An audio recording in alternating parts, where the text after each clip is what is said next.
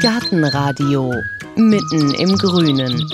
Und da geht es heute wild zu, botanisch gesehen. Es geht nämlich um Wildobst und um seltene Obstarten. Wo ist denn da eigentlich der Unterschied? Warum muss ich das wissen? Was hat das für Konsequenzen beim Gärtnern? Wo bekomme ich Wildobstgehölze oder seltene Obstarten her, wenn die, wie der Name schon sagt, selten sind? Und was mache ich dann, wenn die Früchte dann reif sind? All das bespreche ich heute mit Gärtnermeisterin Dagmar Hauke. Die ist gelernte Obstgärtnerin. Und auch im eigenen Garten dreht sich bei ihr viel um Obst und Gemüse und Ernten und Verarbeiten. Hallo Dagmar. Ja, hallo. Wildobst, seltene Obstgehölze, gehören die bei dir auch zum Repertoire im Garten? Ja, seltene Obstgehölze gehören zum Teil auch bei mir in den Garten. Ich habe vor manchen Heiden Respekt, weil die einen Ausbreitungsdrang haben und auch nicht so richtig hierher gehören, wie die Gojebeeren oder so. Aber im Topf habe ich teilweise auch Pflanzen, wo ich so ein bisschen erstmal beobachte, passen die zu mir, passen die nicht zu mir. Und leider ist mein Garten immer zu klein. Der ist schon allein deshalb an den heimischen Obstsorten zu klein und dann kommen noch die Sorten dazu, die ich unbedingt mal ausprobieren will, wie Alaka-Beere oder irgendwelche besonderen Beeren. Und ja, deshalb bin ich froh um Wildobst, was halt wirklich nicht bei mir im Garten wächst, sondern was halt wild irgendwo auf dem Feld, am Straßenrand, teilweise auch in Parks oder als Parkplatzbegrünung oder so wächst und was man dann noch zusätzlich so ein bisschen ernten oder auch begucken, bestaunen kann oder auch beschnüffeln kann. Zierquitte riecht ja ganz toll. Wo ist denn eigentlich der Unterschied zwischen Wildobst und seltenen Obstsorten? Ja, der ist so ein bisschen fließend. Also quasi ja auch vom reinen Kulturobst, also vom, von dem, was in Plantagen angebaut wird, hin zum exotischen Obst oder zum etwas ausgefalleneren Obst. Dann wiederum zwischen den seltenen Obstsorten hin zum Wildobst. Und das Wildobst ist ganz oft auch schon ausselektiert, also weitergezüchtet worden, dass es eben größere Früchte bringt oder gleichmäßige abreifendere Früchte. Und dadurch ist das, dieser Übergang sehr fließend. Also man könnte sagen, Holunder ist ein Wildobst, wächst überall wild. Dann gibt es aber die Kulturformen, die schon wieder in der Plantage angebaut werden. Da ist es ein selteneres Obst. Das hat jetzt nicht jeder Obstbauer in seiner Plantage. Und so wird es dann quasi vom Wildobst zum seltenen Obst zum kultivierten Obst. Die Übergänge sind oft fließend. Aber du hast es gerade schon angedeutet, so Wildobst kann auch ganz schön wild werden. Ja, bei einigen ist es ganz deutlich. Also eine Brombeere, da sieht man schon, Mensch, die bildet ja so undurchdringliche Hecken oder ein Weißdorn. Also da weiß man direkt, wo man dran ist und da machen die Dornen einem das auch klar.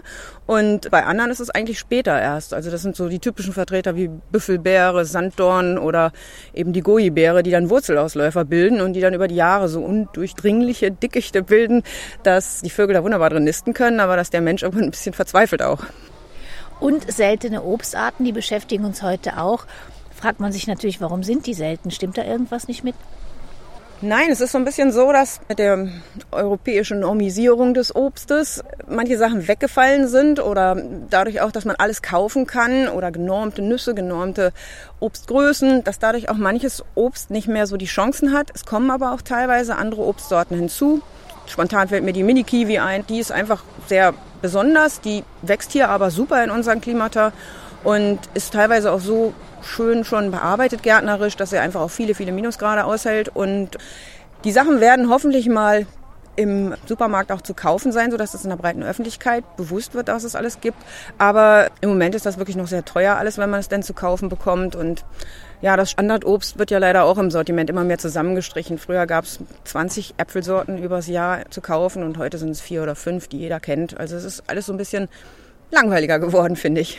Dann gucken wir doch mal, wir haben hier einen ganzen Wagen mit Schätzen von dir stehen. Und da hast du einiges erstmal mitgebracht aus deinem Garten. Was denn?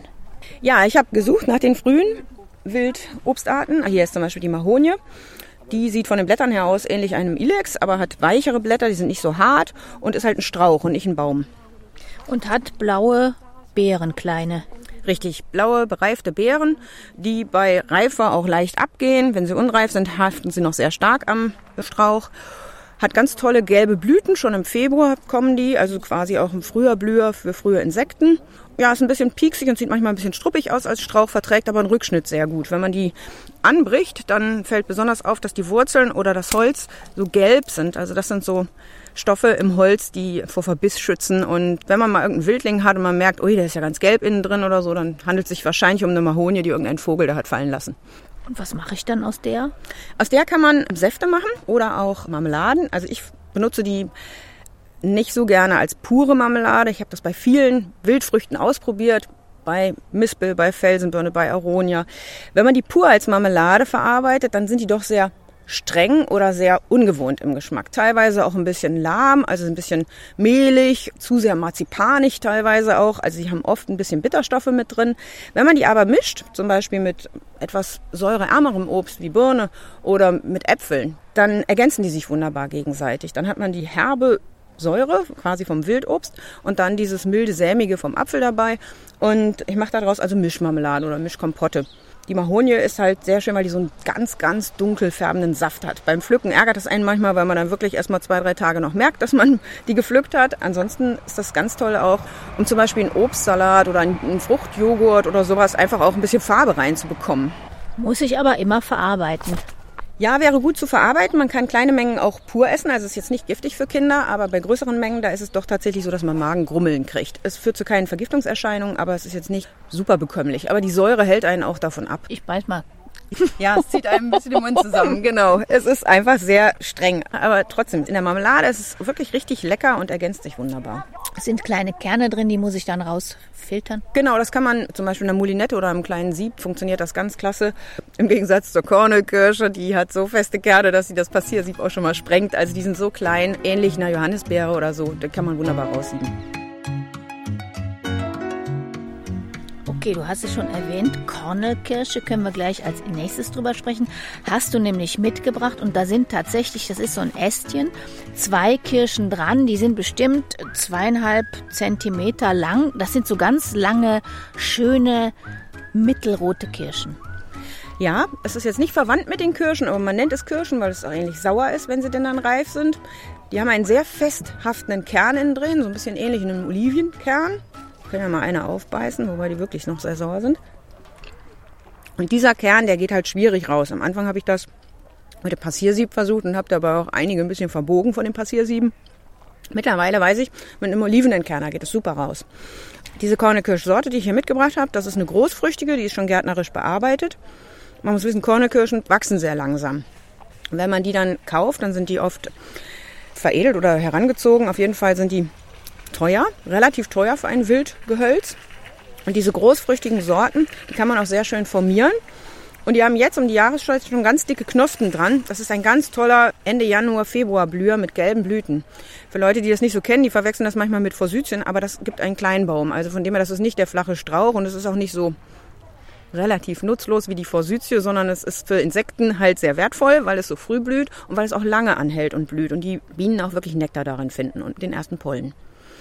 Kornelkirschen kann man mit Zucker vermengt ausstreichen, ganz dünn, zwei drei Millimeter und kann das entweder im Ofen trocknen oder, wenn man es sehr warm hat, auch trocknen lassen.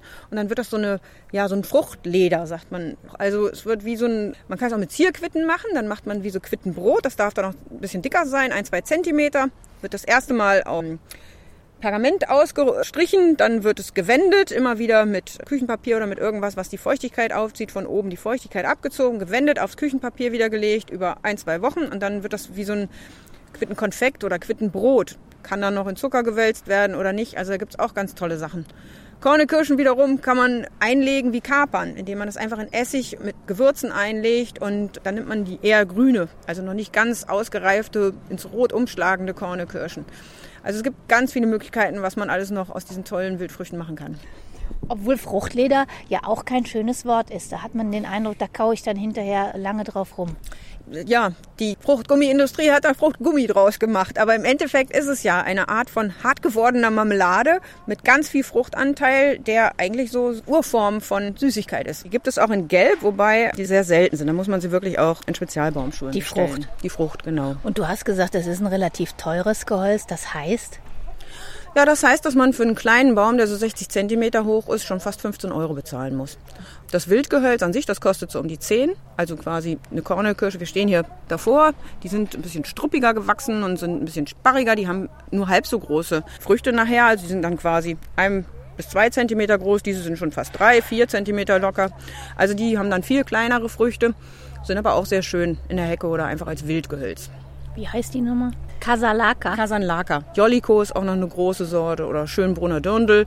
Also sind also Sorten, man hört am Namen so ein bisschen Dirndl. Das geht so in Richtung Österreich. Österreich ist überhaupt recht führend oder ich finde wenigstens ähm, für uns Deutsche so ein bisschen auch maßgebend, was Wildobst angeht, weil das da sehr geschätzt wird und auch von den Lehr- und Versuchsanstalten, also quasi gefördert, untersucht wird und ja auch vermehrt wird, einfach auch die verschiedenen Sorten aufgeschult werden und auch die Sortenunterschiede herausgearbeitet werden. Das ist sehr schön, weil man dann wirklich auch immer sich was an Wissen auch anlesen kann. Apropos Lesen, ich habe mal ein Buch mitgebracht.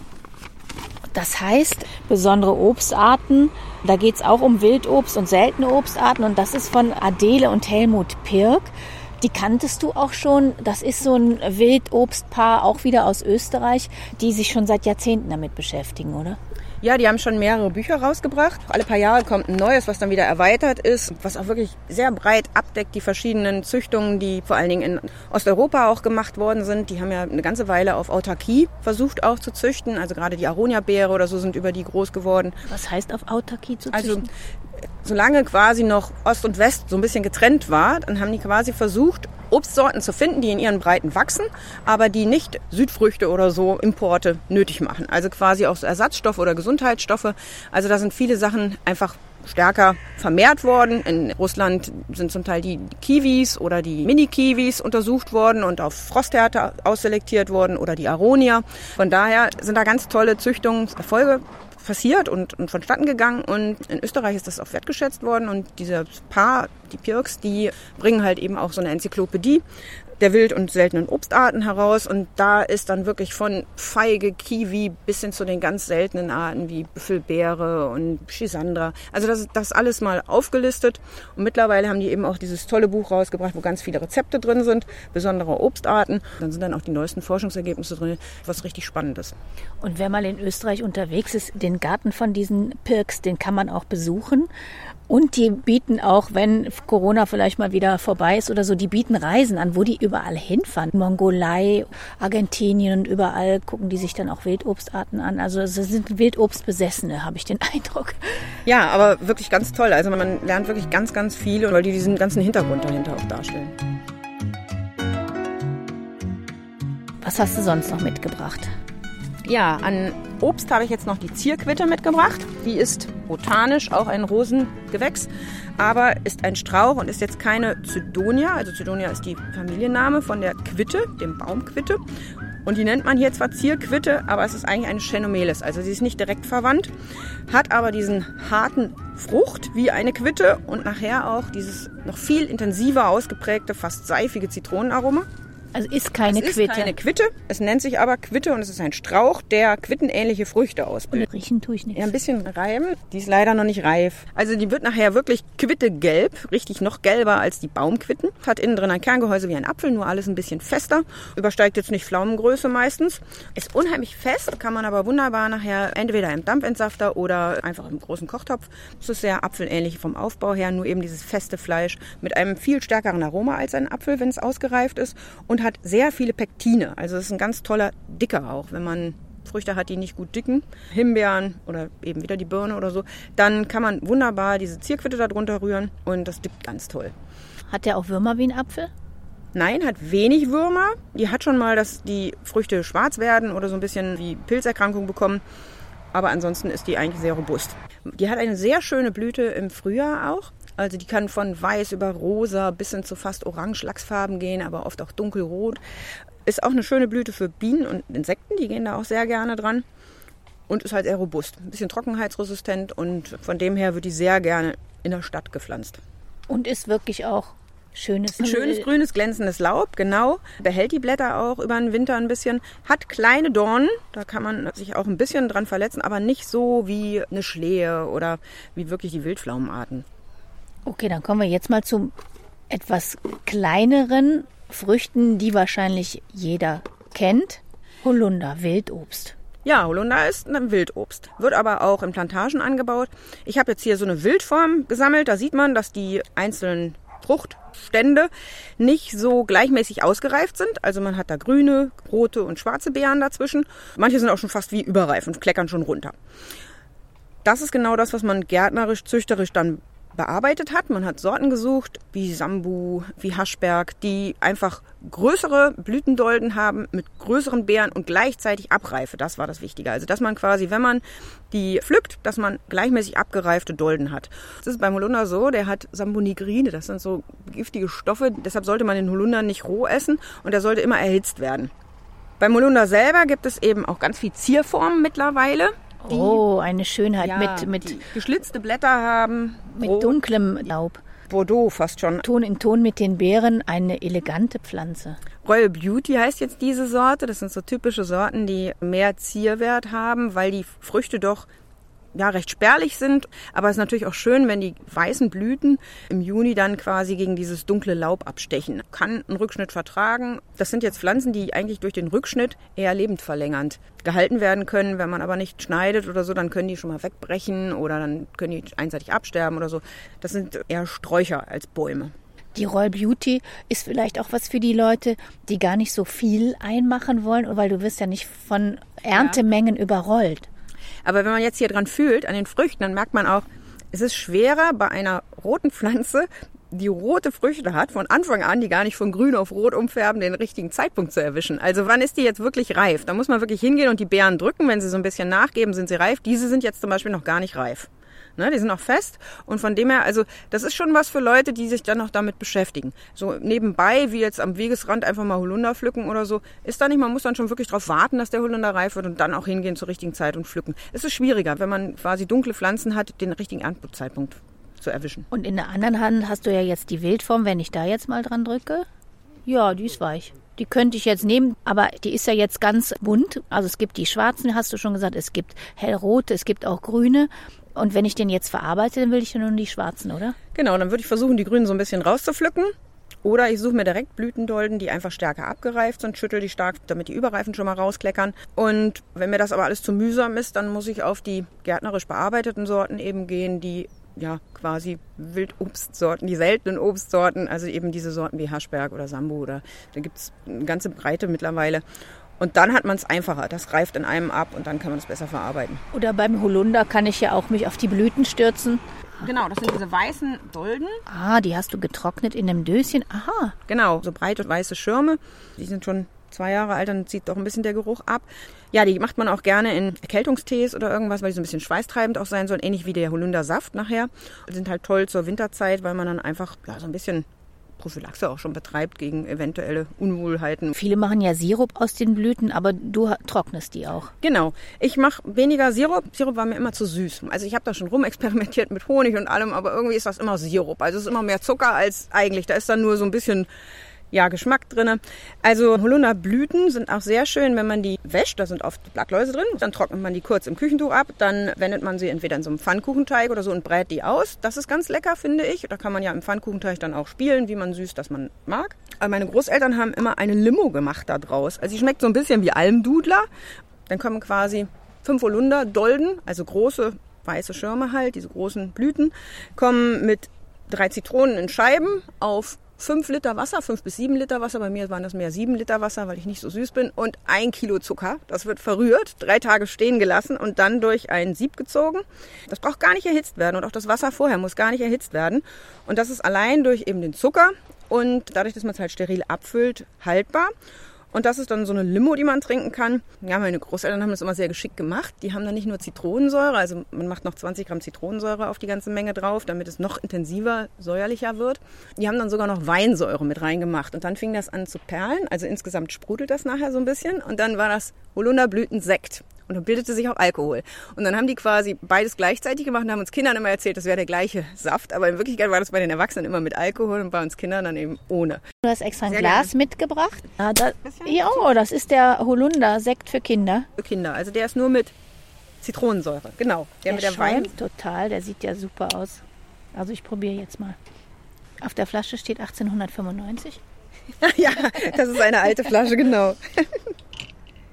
Lecker. Mm.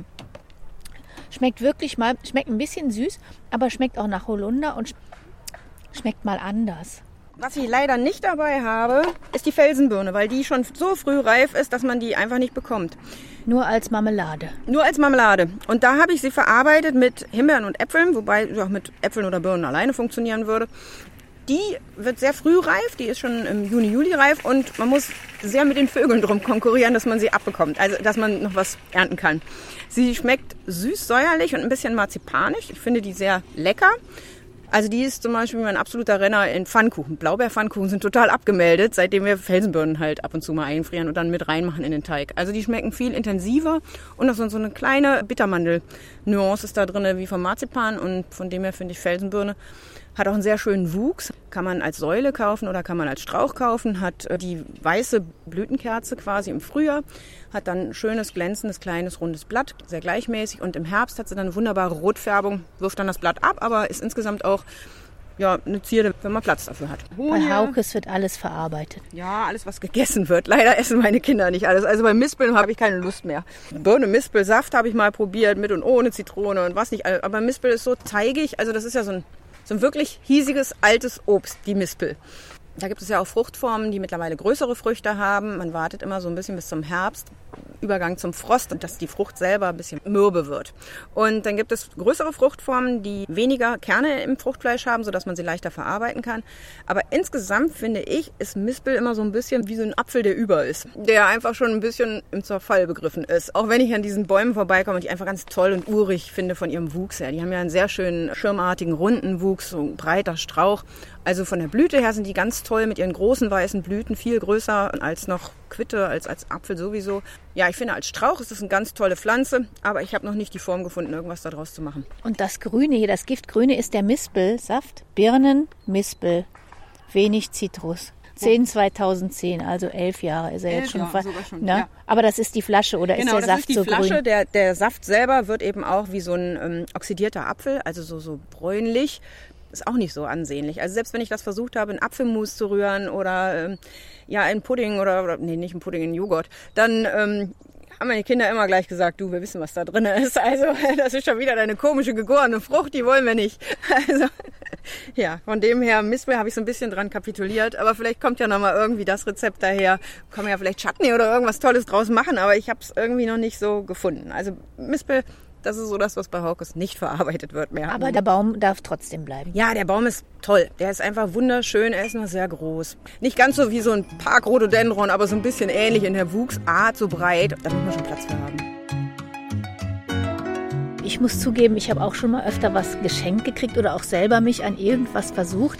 Und wenn man das dann einkocht, so ein Gelee oder eine Marmelade, dann schmeckt es bei mir oft nur süß. Also dann ist diesen ganzen tollen Früchte, die schmecke ich dann gar nicht mehr so richtig. Was macht man denn da falsch? Nee, ich glaube nicht, dass es falsch ist. Ich glaube einfach, man möchte ja gerne den puren Geschmack dieser Frucht. Und dann versucht man mit Zucker das haltbar zu machen und muss ja dann noch gucken, dass genügend Zucker drin ist, dass es auch eventuell eine schöne Konsistenz bekommt und nicht nur flüssig bleibt. Entweder man macht Apfelpektin oder irgendwas noch dazu, was quasi den Geschmack nicht verändert, aber gleichzeitig dann die Sämigkeit erhöht. Oder man macht Zitronensaft, der Klassiker ja da rein, oder irgendwas, was einfach Pektine mitbringt und dickt. Und oft ist es dann so, dass es fad schmeckt. Also ich persönlich habe auch mit Bananenmarmeladenprobleme. Also bei mir muss da richtig was Saures rein, dann kann ich die Banane wertschätzen und dann kann ich das Saure wertschätzen. Aber wenn ich das pur mache, dann schmeckt das wie ein Smoothie oder wie ein, wie ein Shake. Also dann ist das mehr eine Süßigkeit. Stichwort Banane, Indianerbanane habe ich auch gelesen in dem Buch von den Pirks. Du hast so ein Ding selber im Garten. Ja, ich habe nicht eins, ich habe zwei. Der Nachteil an der Indianerbanane ist nämlich, die braucht einen Bestäuber. Und die hat dunkelbraune bis fast schwarze Blüten wird wohl in ihrer Heimat von Fliegen bestäubt und die gibt es hier nicht. Also von dem her muss man dann auch noch hingehen und kann auch nicht mal davon ausgehen, dass eine die andere bestäubt, sondern wenn man sicher sein will, dass man Früchte kriegt, dann muss man tatsächlich auch die eine auf die andere übertragen. Das ist so der Haken. Ich habe zwar zwei. Die eine ist eine, die ich einfach als Wildform gekauft habe und die andere ist die Overlease. Das ist eine mit einer sehr schönen großen Frucht, die auch lecker ist. Ich habe schon eine Frucht gehabt letztes Jahr, dieses Jahr leider nicht. Und dann muss ich aber den Zeitpunkt genau richtig treffen, dass die beide zur gleichen Zeit ordentlich blühen.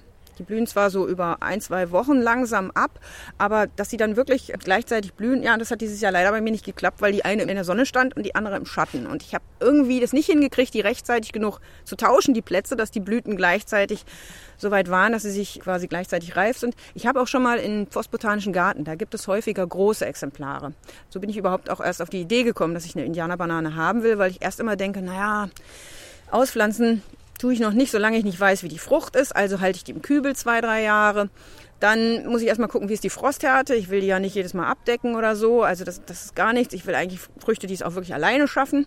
Und dann habe ich in den botanischen Gärten geguckt und da gibt es teilweise sehr große Exemplare. oft die Wildformen, die dann nicht ganz so große Früchte haben, aber die gibt es auf jeden Fall. Und dann habe ich mir auch von da schon Blüten mitgebracht und habe das damit versucht zu bestäuben. Das klappt in der Tat besser als jetzt zwischen meinen zwei Partnern, die ich jetzt zufällig habe. Also teilweise muss man wirklich so ein bisschen tricksen, auch damit man Früchte dran bekommt. Also das finde ich die größte Schwierigkeit bei der Indianerbanane. Sonst ist das ein sehr schönes Gehölz mit sehr großen Blättern. Also ich habe hier so ein Blatt, das ist locker Oh. Also das ist noch nicht mal eins der großen, das war jetzt eins, was wirklich schon abgehen wollte. Das ist schon ein bisschen gelblich, hat schon ein bisschen Herbst. Das ist manchmal wirklich so zwei Handflächen lang und richtig groß. Ein riesiger Lappen. Ein dünnes Blatt eigentlich, mag so ein bisschen Standort von pH-Wert so ein bisschen säuerlich sein von 5,5 bis 7. Alles, was ein bisschen darüber liegt, über 7, dann kriegt es gerne gelbe Blätter, also quasi ähm, eine Chlorose und braucht dann, dann wird das Eisen festgelegt über 7 pH-Wert im Boden und dann hat es gleich ein bisschen Probleme mit den Eisenwerten. Da muss man Eisendünger benutzen. Sonst sind die aber super unproblematisch, wachsen auch ganz langsam, eher ein bisschen zu langsam am Anfang, wenn man die pflanzt. Also die ist unproblematisch, außer die Bestäubung. Das ist nicht so einfach, genau. Und wie sieht dann die Frucht aus? Wirklich wie eine Banane? Ja, die Frucht ist ganz lustig. Die sieht so ein bisschen aus wie eine grüne kleine Mango. Und oft hat die an einer Blüte, also wenn eine Blüte bestäubt ist, dass die so wie Finger macht. Also quasi drei solche kleinen Blüten zusammenhängt. Bis zu fünf solcher Früchte können nachher sich aus der Blüte heraus entwickeln. Die hat dann schwarze, recht große, fingernagelgroße Kerne innen drin. Die habe ich noch nicht versucht auszusehen. Das sollte ich eigentlich nochmal machen. Also sie sehen so aus wie dicke Bohnen, regen gleich beim Gärtner das Aussehverhalten an. Aber das Fruchtfleisch ist gelb, die Schale ist grün und die Frucht ist auch erst reif, wenn sie auf Druck nachgibt. Das ist manchmal nicht so leicht zu sehen. Also man muss schon öfter mal anfassen an die Frucht, um zu sehen, jetzt ist sie wirklich reif. Und dann hat sie hellgelbes Fruchtfleisch, was auch gar nicht so schnell oxidiert wie jetzt eine Banane, die, wenn man sie aufschneidet, ja schnell braun wird oder so. Nee, es bleibt ruhig ein bisschen länger gelb. Das schmeckt dann ja wie eine Mischung aus Banane, Tick Maracuja vielleicht drinne, ein bisschen exotisch, mit wenig Säure. Also ich hatte bisher noch nicht so viel Früchte an meinen kleinen Bäumen und von dem her habe ich die immer freudestrahlend in der Gärtnerschaft verteilt, damit alle lernen, was eine Indianerbanane ist. Ich habe die noch nie verarbeitet, aber ich könnte mir gut vorstellen, dass sie wirklich zu Fruchtmus verarbeitet werden kann. Also sie ist, glaube ich, ein ganz tolles Ding für Smoothies oder für Desserts oder so. Also dafür ist sie, glaube ich, recht gut. Für Marmelade, denke ich, müsste sie doch einen säureren Partner dazu gemischt bekommen. Und wo kriegt man so eine Indianerbanane? Die gibt es auch in gut sortierten Baumschulen.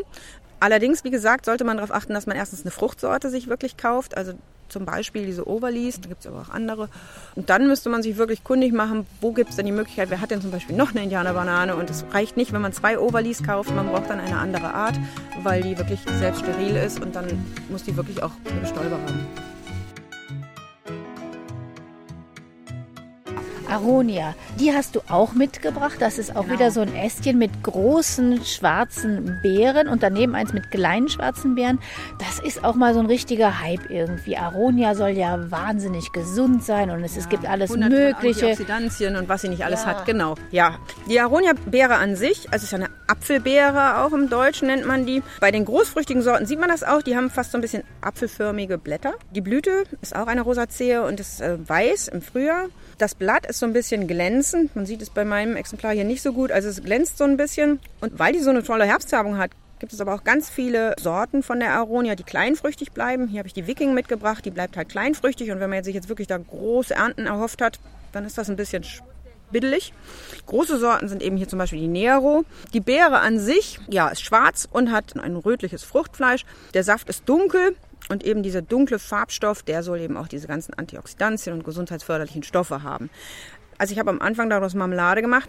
Die wird richtig teigig, richtig, ja, wie soll ich das beschreiben? Also ich fand sie zu mehlig. Schmeckt ganz Sauer, gut aber hat so verschiedene Aromen. Genau, hat aber sehr wenig Saft. Also von dem her, wenn man die pur verarbeitet, dann ist die gar nicht so saftreich, dass sie irgendwie äh, wie eine Marmelade so fruchtig sein könnte. Die mische ich gerne in irgendwas rein. Also die mache ich zum Beispiel auch bei Himbeeren dazu oder meine Blaubeeren bin ich manchmal enttäuscht, wie wenig Farbe die bringen, wenn ich daraus Marmelade mache. Und da die Aronia dazu, das ist ganz lecker. Aronia Saft wird ja auch verkauft wegen der Säure und allem, gerade wenn man mit der Blase Probleme hat. Ja, gibt es den auch pur zu kaufen, aber der ist sehr sauer. Aber insgesamt, so einzelne Beeren oder so ins Müsli, das funktioniert wunderbar. Aber du hast gesagt, nicht zu viel. Warum nicht? Ich glaube, die sind auch ein bisschen abführend. Außerdem sind sie auch bitter ein bisschen. So, also von dem her, äh, getrocknet kenne ich sie auch. Man kann sie auch als trockene Beeren kaufen und unter das Müsli rühren. Ja, Also mein Strauch trägt leider nicht so üppig, dass ich wirklich jedes Jahr was draus machen kann. Dann muss ich schon immer zusammensuchen, welcher bekannte Gärtner hat noch eine Aronia und wenn wir dann alles zusammenschmeißen, dann gibt das irgendwie mal ein Kilo.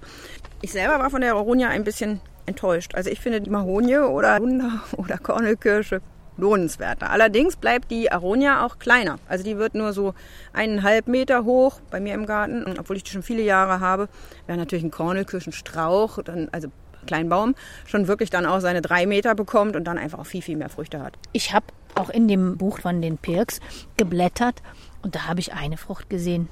Die Akebia. ich habe mal hier das Bild. Da sind drei auf dem Teller. Die sehen vielleicht aus wie zehn Zentimeter lang, wie drei graue, labbelige Gurken oder Seegurken. Hast du sowas schon mal probiert? Ja, ich habe sowas schon mal probiert, aber sehr vorsichtig. Also die Akebia ist eine Kletterpflanze, hat eine sehr schöne Blüte, meistens dunkelrosa oder, oder fast schon ins Rötliche gehend. Und aus diesen Blüten wachsen quasi wie so kurze Gurken Fruchtstände, die dann seitlich aufplatzen und dann das Fruchtfleisch freigeben. Also ich habe sie nur mal angetestet und fand sie eher langweilig und bitter in der Tat wirklich nur einmal so den Finger reingetippt und dann noch wieder sein lassen.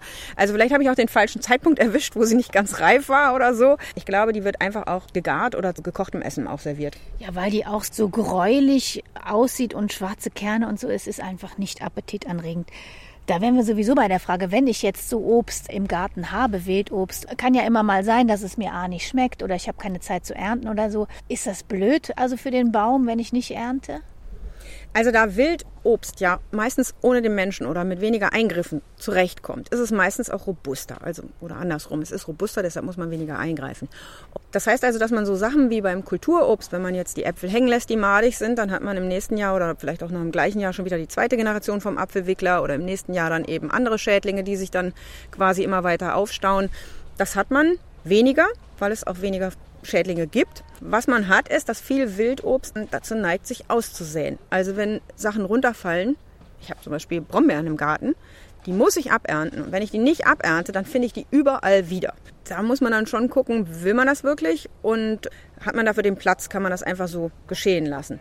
Andererseits ist natürlich das Wildobst auch dafür da, Tiere zu ernähren. Also da gehen sowohl die Haselmaus wie mittlerweile in Köln auch die grünen Sittiche, also die Halsbandsittiche dran, aber das ist natürlich für Vögel auch ganz toll. Gerade die Kornelkirschen und die Felsenbirnen und solche Sachen, die werden von den Vögeln gegessen. Die Amseln picken auch gern die Mispeln oder die Zieräpfel, die an einem Wildapfel oder auch an einem Zierapfel sitzen.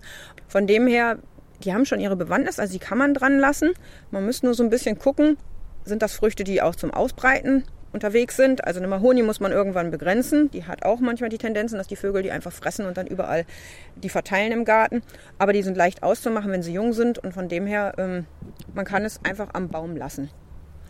Vielleicht zu Schädlingen allgemein. Also Wildobst gilt als super robust was aber nicht nur das Kulturobst mittlerweile befällt, sondern auch das Wildobst. Das ist vor allem diese Kirschessigfliege. Das sind kleine Taufliegen, also Drosophila-Arten, die äh, mit ihrem Legestachel Eier unter die Schale legen und dann dabei aber auch Hefebakterien übertragen und die das Obst sehr schnell gären lassen. Die mögen vor allen Dingen dunkles Obst, die mögen aber auch Himbeeren, Blaubeeren, die gehen sogar an Feigen ran mittlerweile. Und die sind natürlich im Wildobst auch vorhanden. Also die gehen auch an den Holunder, die sind hier auch in dieser Mahonie drinnen. Nicht jede von diesen schrumpelnden Früchten ist überreif, sondern man sieht manchmal auch, wenn man die drückt, dass an einzelnen ganz, ganz, ganz kleinen perforierten Stellen Saft austritt. Dann ist das wahrscheinlich schon die Eilegestelle von so einer Kirschessigfliege. Wenn man die natürlich jetzt im Garten neben dem normalen Kulturobst hat und man erntet die nie ab, dann hat man natürlich auch immer wieder so eine Reinfektion von diesen Kirschessigfliegen, die eventuell dann sich auch vermehren im Wildobst und dann das normale Obst befallen. Also da muss man dann schon gucken, wenn es überhand nimmt mit dieser Kirschessigfliege, dass man vielleicht mal eine Falle dafür hinstellt. Mit ein bisschen Fruchtsaft, verdünnt mit Wasser oder auch Essig oder Wein, alles was man so übrig hat. Man hat ja doch manchmal so ein bisschen Marmeladen, die einem nicht mehr so ordentlich schmecken oder so, die rührt man dann in Wasser auf, dann ein Tropfen Spüli oder irgendwas, was die Oberflächenspannung minimiert, sodass die Fliege, wenn sie reinfliegt, aufgrund des guten Geruchs dann auch ertrinkt. Und ähm, diese fallen dann auch wöchentlich ausgewechselt und dann kann man eventuell auch von diesen Kirschessigfliegen einiges wegfangen. Aber die setzt auch dem Wildobst zu.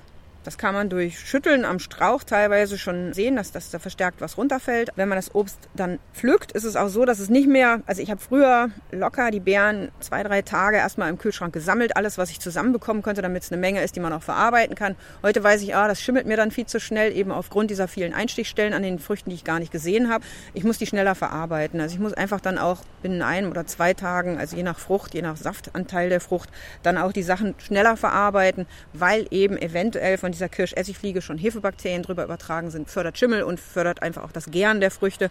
Und dann muss ich einfach schneller das Ganze mal erwärmen. Und wenn ich die Kirschessigfliege dann mitverarbeite und esse, macht nichts. Nee, für den Menschen ist die nicht giftig. Die ist eher dann wirklich durch diese Hefebakterien, dass es einen ärgert. Wenn man Fruchtsaft ansetzt, nachher Essig erntet, also schlechten Essig, der nicht abgestimmt ist, dann ist das einfach ärgerlich. Auf alle Fälle sollte sich, wer sich für Wildobst, seltene Obstarten interessiert, auch vielleicht vorher mal probieren, ob er das überhaupt mag. Ne? Ist nicht immer so einfach. Indianerbanane, wo kann ich die probieren? Richtig, ja, das ist schwierig, das stimmt. Wie gesagt, forstbotanische Gärten sind eine gute Informationsquelle. Die haben manchmal auch so Tage, wo sie dann solches Obst auch besonders vorstellen. Gute Gärtnereien, die sowas auch anbieten, also die wirklich dann auch diese Obstsorten führen. Und wo nicht die äh, Mitarbeiter schon ganz scharf sind auf alle Früchte und deshalb nie was am Strauch bleibt. Von dem her einfach mal rumfragen, auch im Internet mal fragen. Bei diesem Ehepaar Pirk, da scheint das ja auch so zu sein, dass die Sachen auch verschicken. Also kann man dann theoretisch sich auch Fruchtmus von irgendwas schon zuschicken lassen. Und immer versuchen, den optimalen Erntezeitpunkt zu bekommen. Also jedes Obst ist irgendwie bitter oder sauer oder unbekömmlich, wenn man es unreif ist. Wildobstsorten, wird das bei euch auch langsam mehr? Ja, es wird mehr, vor allen Dingen auch im Zuge dessen, dass doch viel an Vogelschutz auch gedacht wird. Also es wird ja sehr viel über Insekten geredet. Auch da sind die Wildfrüchte halt wichtig, aber auch vogelschutzmäßig. Viele dieser Wildobstsorten werden ja sich selbst überlassen und bilden deshalb auch dichte Gestrüppe oder dichte Blattwerke, sodass Vögel gut da drin nisten können. Ja, Aronia ist einfach schon Standard. Ein Holunder ist immer im Sortiment. Kornekirsche, da eben wie gesagt noch oft die Kunden der Preis ab. Bei den großfrüchtigeren Sorten, da sind eher dann die Wilden im Angebot. Und bei den Indianerbananen oder Kakis, Feigen, Mini-Kiwis oder so, das sind ja schon fast alles so Fruchtsorten. Die sind immer mal wieder da, aber dann eher zu den Zeiten, wo viele Kunden im Geschäft sind, also im Frühjahr. Im Frühjahr ist das größte Sortiment einfach an solchen Früchten. Obwohl Pflanzen ist wahrscheinlich, kommt jetzt die beste Zeit wieder. Genau, der Herbst ist eigentlich immer noch die beste Pflanzzeit. Da ist der Boden warm, die Blätter fangen schon an abzubauen. Das heißt, die Pflanze hat nicht mehr den Trockenstress von oben, dass sie Wasser nachliefern muss. Sie kann ordentlich einwachsen. Die Feinwurzeln können sich ausbilden. Also man kann natürlich Containerware auch über das ganze Jahr pflanzen. Also Containerware heißt Pflanzen, die im Topf beim Gärtner gestanden haben. Das Problem ist eher, dass die Wurzeln im Ring gewachsen sind. Und wenn man pflanzt, sollte man immer ein doppelt so großes Pflanzloch nehmen, eine gute Pflanzerde verwenden. Eventuell bei kleinen Büschen, Sträuchern auch schon mal an den Pfahl denken und bei allen aufpassen, dass man diese Wurzeln aus diesem im Kreis wachsen herausholt, auflockern, eventuell einritzen oder mit den Händen auflockern. Wichtig ist, dass die Pflanze wirklich sofort in alle Richtungen nach Nährstoffen und Wasser auf die Suche gehen kann. Ja, da haben wir wieder einiges gehört von Wildobst und Co. Dagmar Hauke, vielen Dank. Sehr gerne. Und falls sich jemand für Wildobst interessiert, es gibt eine ganze Reihe von Büchern, die sich damit beschäftigen. Wir haben ja immer mal wieder über das Buch gesprochen von Helmut und Adele Pirk. Die haben sogar mehrere geschrieben. Es gibt aber noch eins von Ina Sperl und eine schöne Übersicht über Wildobst gibt's dann auch von Hans-Joachim Albrecht. Also jede Menge Literatur zum Thema Wildobst und in der Praxis kann sowieso jeder alles selber ausprobieren. Dann sage ich danke fürs Zuhören. Mein Name ist Heike Sikoni. Machen Sie es gut. Tschüss. Tschüss. Gartenradio Gezwitscher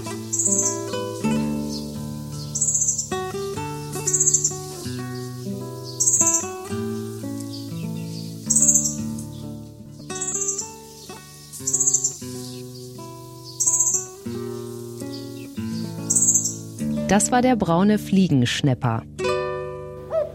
Gartenradio Ausblick. Da machen wir einen Abstecher in das Land von Maas en Waal, in die Niederlande. Und zwar ganz nah dran an die Maas, nicht weit hinter der Grenze, denn da sind die Teunen von Appeltern, die Gärten von Appeltern, wo Ben van Ooyen, ein unglaublicher Typ, einen riesen, ja, Themenpark aus Schaugärten angelegt hat. Bauerngärten, formale Gärten, Strandgärten, mit Gartenhäuschen oder ohne. Gärten, die glücklich machen sollen alle zum Angucken und zum Nachmachen. Ich glaube, es sind 200, aber es können auch 190 oder 210 sein, weil ja, was versteht man unter einem Garten? Ist das ein Gebiet mit einer Hecke darum oder ist das nur eine Atmosphäre? Das kann alles sein.